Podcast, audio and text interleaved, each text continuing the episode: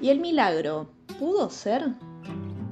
Reseña de sangre de Alejandro Bouillot. Los acontecimientos de la crisis del 2001 pasaron automáticamente de la pantalla de un televisor Sharp enorme al archivo mental. Yo vivía en Mar del Plata y tenía 13 años cuando vi las imágenes de los saqueos, del dueño del supermercado chino llorando, de los canas cargando gaseosas en un patrullero, me pregunto, ¿las gaseosas serían del mismo supermercado? Vista desde otra ciudad, separada por 400 kilómetros de campo y pueblos con estaciones de trenes abandonadas, Buenos Aires era un monstruo enorme donde todo queda lejos y la boca del subte de retiro se parecía, para mí, al menos antes de la pandemia, a la entrada del mismísimo Averno. Vista desde la perspectiva que brinda el centro porteño, el asunto no cambia. Buenos Aires es un monstruo enorme que, además, vomita alienados y pícaros dignos de una comedia de Quevedo.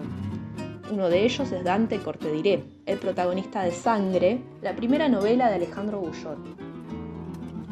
El averno de este Dante también coincide con la línea C del subte, pero se ubica en el otro extremo, en la estación Constitución.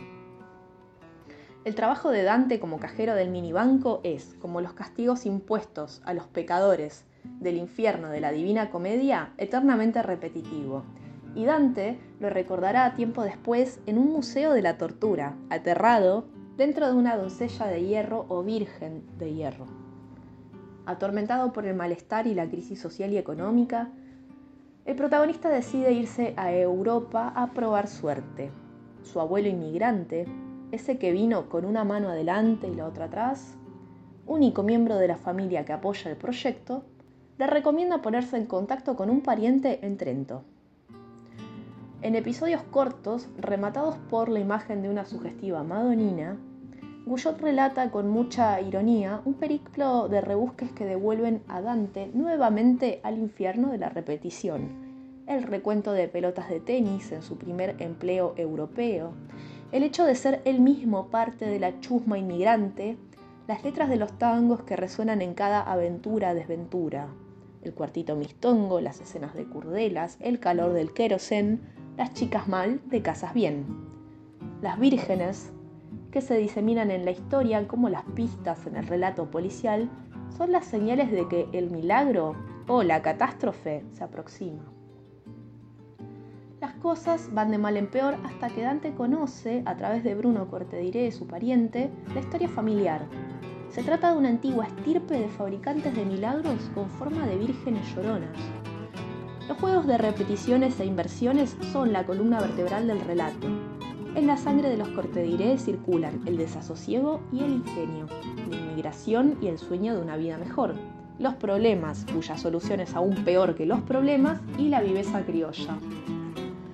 A su regreso, Dante redescubre su tierra en el paraíso eternal kitsch del once, saumerios, inciensos y aceites aromáticos, cristos con rosarios y crucifijos, cartas de tarot, estatuillas de distintas vírgenes, escapularios, medallas milagrosas y hasta huesos humanos para payé, entre otras curiosidades.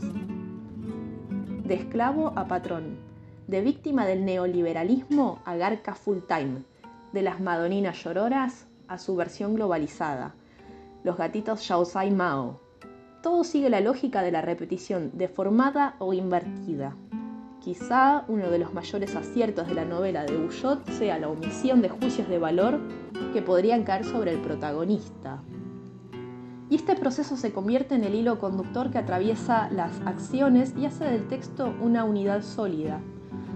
La atmósfera tensa se mantiene desde el principio hasta el final, como las madoninas que cierran cada capítulo. Ah, un plus. La voz narradora se construye con un ostensible sentido del humor, sin pasajes lacrimógenos, como siguiendo la fórmula de Carlitos. La historia ocurre dos veces, la primera vez como tragedia y la segunda como farsa.